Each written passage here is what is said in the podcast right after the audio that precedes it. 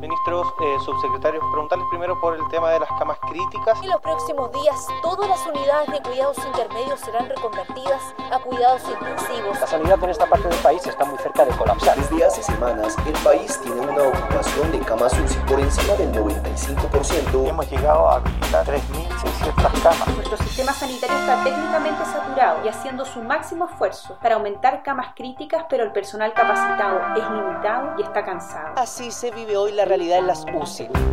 Desde la sala de redacción de La Tercera, esto es Crónica Estéreo.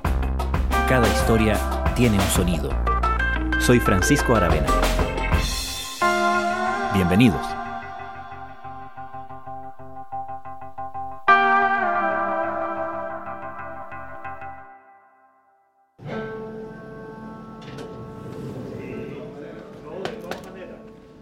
Cuidados intensivos.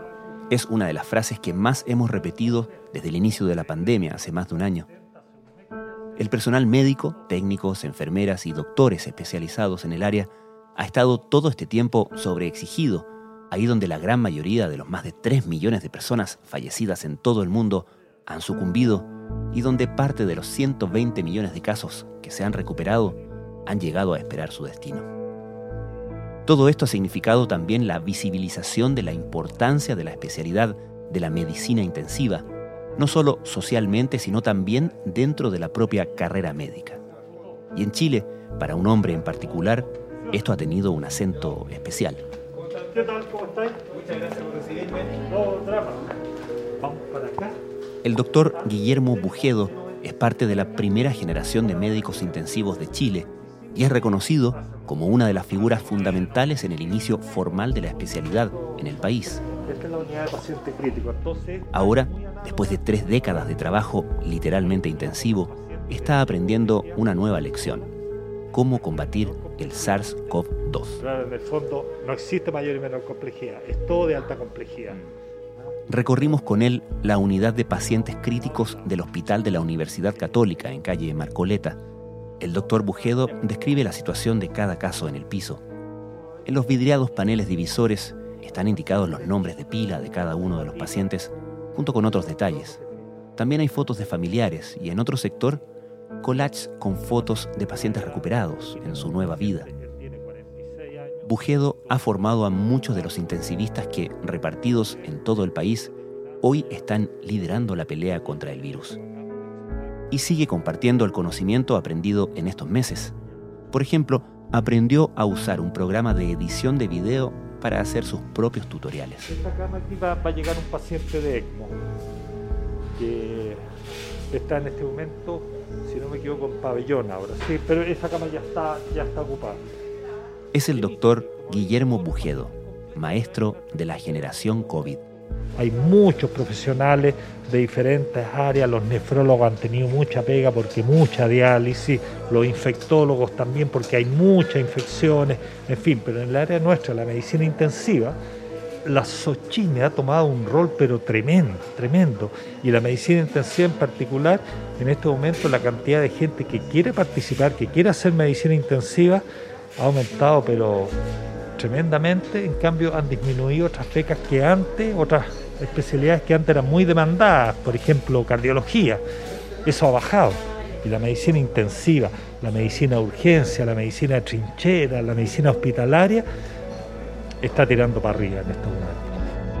La trinchera, la medicina hospitalaria, está tirando para arriba en estos momentos. Va a haber una generación COVID después, ¿o no? O ahora, ¿no? Sí. El año pasado los, los becarios que egresaron, ya a esos le llamamos generación COVID porque no dieron examen.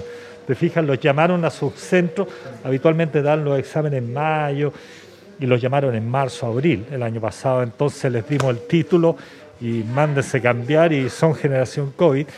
Y también ingresaron nuevos chicos que entraron también en diferentes periodos porque también los fueron soltando nuestros clientes fuertes en términos de educación, el Ministerio de Salud. Se fija, ellos financian las becas. Entonces, les tenemos que en este momento prestar a, o, o, devolver a, a, sus jóvenes para que eh, ellos alivien también el MinSal, la, la, que es la gran falencia, el personal entrenado. Así que han sido un aporte y son generación COVID. Todos estos son generación COVID realmente. ¿eh? Me he fijado que hay varios eh, de estos eh, collages con fotos familiares. Ah, eso es parte, eso tiene que ver con la humanización. Mm. tomar conciencia. Nosotros estamos permanentemente, yo trabajo 30 años en medicina intensiva eh, hago solo esto, no hago consulta. Entonces, en los últimos 10 años hay una corriente muy fuerte por humanizar nuestra, eh, nuestra profesión, particularmente aquí en las unidades de cuidado intensivo, eh, de hacer las cosas más correctas, lo que sea mejor para el paciente, poniendo al paciente y su familia en el centro, digamos. Muchas veces nosotros, te llega un paciente, tú sabes que no va a salir entonces por lo menos le facilita una muerte digna o cuando ya tú ves algún, tenemos una serie de puntajes de score, cuando llegas a un nivel que ves que no hay un punto de retorno, hablar con la familia y viene la familia aquí, se despide, en fin. Pero esto ha sido súper complejo este año, entonces eh, lo que hemos hecho un poco que ha sido para nosotros, esto fundamentalmente, es poner las fotos eh, de pacientes que se han recuperado hay un personal, gente aquí que, nos está enviando, eh, que están en comunicación con los pacientes y les piden fotos, y tú ves toda esta foto aquí, ¿qué es? Y también en cada unidad tú tienes, tú ves unos pósters, esos son de mucho antes del COVID, esos pósters que tú ves, que son con fotos de la familia, que ahora están bastante más peladitos porque la familia no viene tan frecuentemente, pero en el pasado estaban llenos de fotos, la hija, la nieta, el hermano, en fin. Eh, hoy en día ha costado un poquito más, porque la comunicación, como te decía al principio, es, es compleja la comunicación, dura, dura, dura. Lo escuchaba decir que eh, respecto a un caso en particular que le parecía que los familiares de un paciente, usted consideraba que estaban como un poco en, negación. ¿Es algo con lo que tiene que lidiar seguido eso? Sí, sí, uno aprende cuando está en esto, aprende bastante psicología y eh, nadie quiere despedir a un familiar, eh, a un familiar querido, te fijas, nadie. Y particularmente ahora que ven que los pacientes, por ejemplo, llegan caminando a la urgencia, complicados, se quedan hospitalizados, muchas veces se quedan incluso con el celular, pero a medida que van pasando los días se van deteriorando y de repente requieren ser conectados al ventilador. Ahí ya dejan de comunicarse y toda la comunicación que tú vas teniendo con la familia es básicamente telefónica. Entonces tú tienes de todo, ¿ah? de todo, y, pero hay algunos pacientes que les cuesta mucho y, te tardan, pero usted me dice que está mejor el, el familiar, o sea, entiendo que está mejor. No, no, está estable. Cuando está estable, grave, al día siguiente está grave, persiste grave, eso es estable, pero es grave.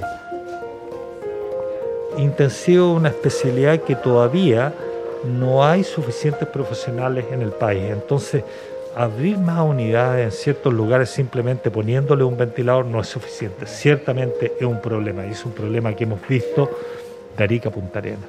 ¿eh? que el alcance que se hace, ¿no? El, abrir una cama no significa solamente una cama y un ventilador, ¿sí? No, lo más importante es el personal. Todo el personal que está acá, que está trabajando, que está haciendo los aseos, que está haciendo las aspiraciones, cambiando de posición, porque si no, el paciente postrado se empieza a escarar. En 48 horas tú ya tienes una escara. Entonces, nos llegan pacientes que realmente han estado cinco días y llegan ya con escara. Eso es obviamente desconocimiento, ¿te fijas? son temas complejos, ¿ah? porque estamos en una situación realmente, una situación de emergencia, de guerra, si se quiere. Eso es una cosa endémica, yo diría en toda Latinoamérica, ¿ah? falta de profesionales. Eh, en algunos lugares más que en otros, pero aquí en Chile particularmente, porque no tenemos una ley de especialidades, por un lado, y por otro porque el área de la medicina intensiva tampoco era un área particularmente gratificante. Te fijas, tienes que hacer turnos, lidias con la muerte, el manejo de los ventiladores es complejo, no es una especialidad exitista, si se quiere.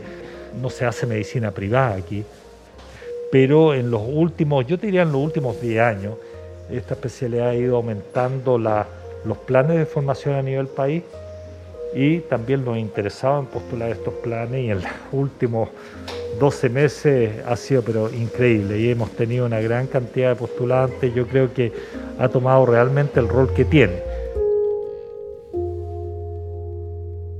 A mí me dijeron que usted era el padre de la medicina intensiva.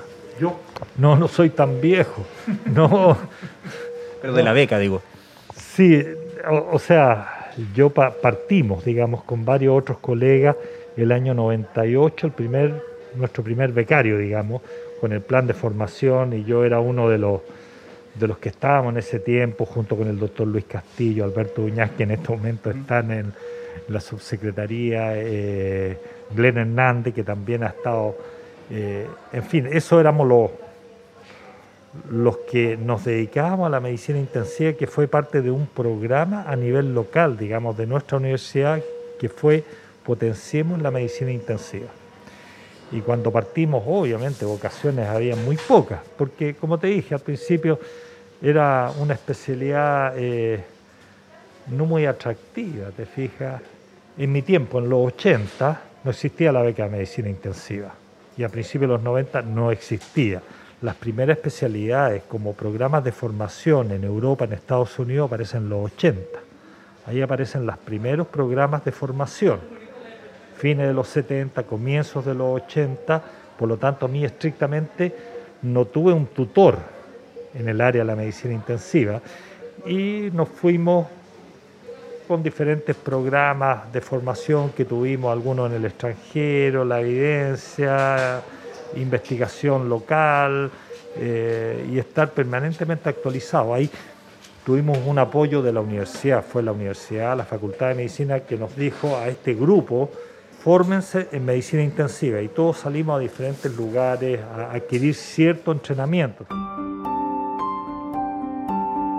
Esto de ahora ha sido para nosotros un tremendo espaldarazo, digamos, para nuestra especialidad, el rol que ha tomado la Sochimi, gran parte de los líderes en este momento que están en la Sociedad Chilena de Medicina Intensiva han sido alumnos nuestros. ¿Se fija? Entonces, no deja ser un motivo de orgullo, digamos, mirar a lo que han llegado nuestros jóvenes que tuvieron también el sueño de mejorar la medicina intensiva. Y, realmente yo creo que todos los que partimos en esto estamos tremendamente orgullosos de, de cómo ha derivado esta especialidad hoy en día, que es una especialidad vital para el día de mañana, para cualquier otra catástrofe que haya, te fijas, es una cosa fundamental. ¿Qué distingue a un intensivista? Yo creo que el compromiso, el compromiso con los pacientes. Esto lo podrían decir todos, pero es algo que, uno eh, está permanentemente con el paciente. Nosotros estamos de lunes a domingo. Yo tomo una semana y, estoy de lunes a domingo en comunicación con el paciente, con la familia. Yo creo que hay, muchos elementos, pero yo creo que el compromiso real ahí, tangible, de estar al lado del paciente, yo creo que eso es lo más propio de nuestra especialidad, requiere una entrega importante. Hay un compromiso tremendo y uno no es tampoco inmune a los sentimientos para nada. Cada pérdida que tenemos hay algunas que son extraordinariamente dolorosas.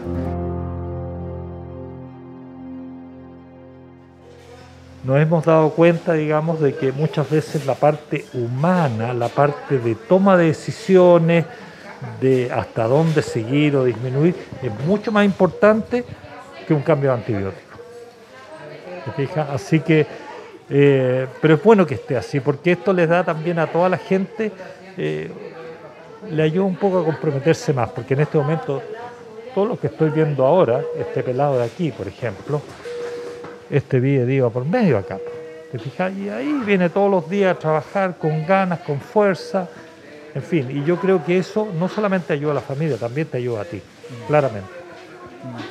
El mundo cambió, yo soy de una generación un poquito anterior, pero eh, el mundo cambió indudablemente, pero yo creo que hay en cierta parte de la población claramente una indolencia. Eh, un negacionismo por esta enfermedad o la gente que hace fiesta en este momento en que hay tanto sufrimiento, eh, sería bueno de repente invitarlos que vengan para acá, ¿ah? que vengan para acá un día sábado, un día domingo en la mañana. El trabajo el día martes, el día domingo es exactamente el mismo. Y, cuando ves que un paciente no mejora, que, que, empiezan con asincronía, se empiezan a agitar y hay que estar encima y hay que limpiarles la caca y hay que darlos vueltas y hay que asearlos. La cantidad de pega que hay acá. Hemos multiplicado nuestras camas, nos falta personal y, están todos realmente eh, cansados pero comprometidos y están ahí presentes, ¿te fijas? Entonces, a esa población eh, que hace oídos sordos o mira para otro lado o simplemente no le importa, eh, sería bueno de repente que estuvieran acá. Yo creo que esto a muchos nos ha recordado la mortalidad, lo mortal que somos. Te fijas que, eh, que somos extraordinariamente vulnerables, vulnerables, nadie está seguro. Entonces, yo creo que eso también a, nosotros, los que vivimos acá, es una fortaleza, es una fortaleza porque yo tengo claro desde hace 30 años que estoy acá de que soy mortal. Entonces eso me permite el momento en que no estoy acá disfrutar. Y, salir y disfrutar a los niños y disfrutar la familia y leer. porque la vida es bastante breve y tú no sabes cuándo te puede tocar. Eh, pero como te digo, esta historia no es nueva, esto tiene cientos y miles de años y siempre tropezamos con el mismo problema, ¿te fijas? Eh, em, esta no es la primera peste ni va a ser la última. Van a venir nuevos virus, nuevas enfermedades, eso está en la historia.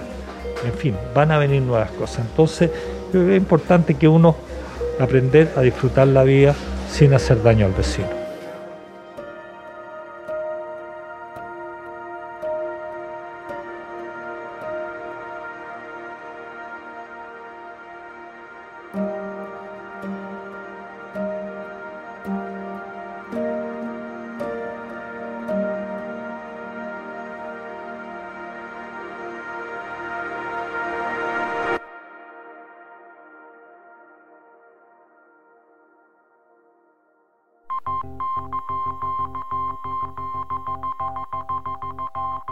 Crónica Estéreo es un podcast de La Tercera.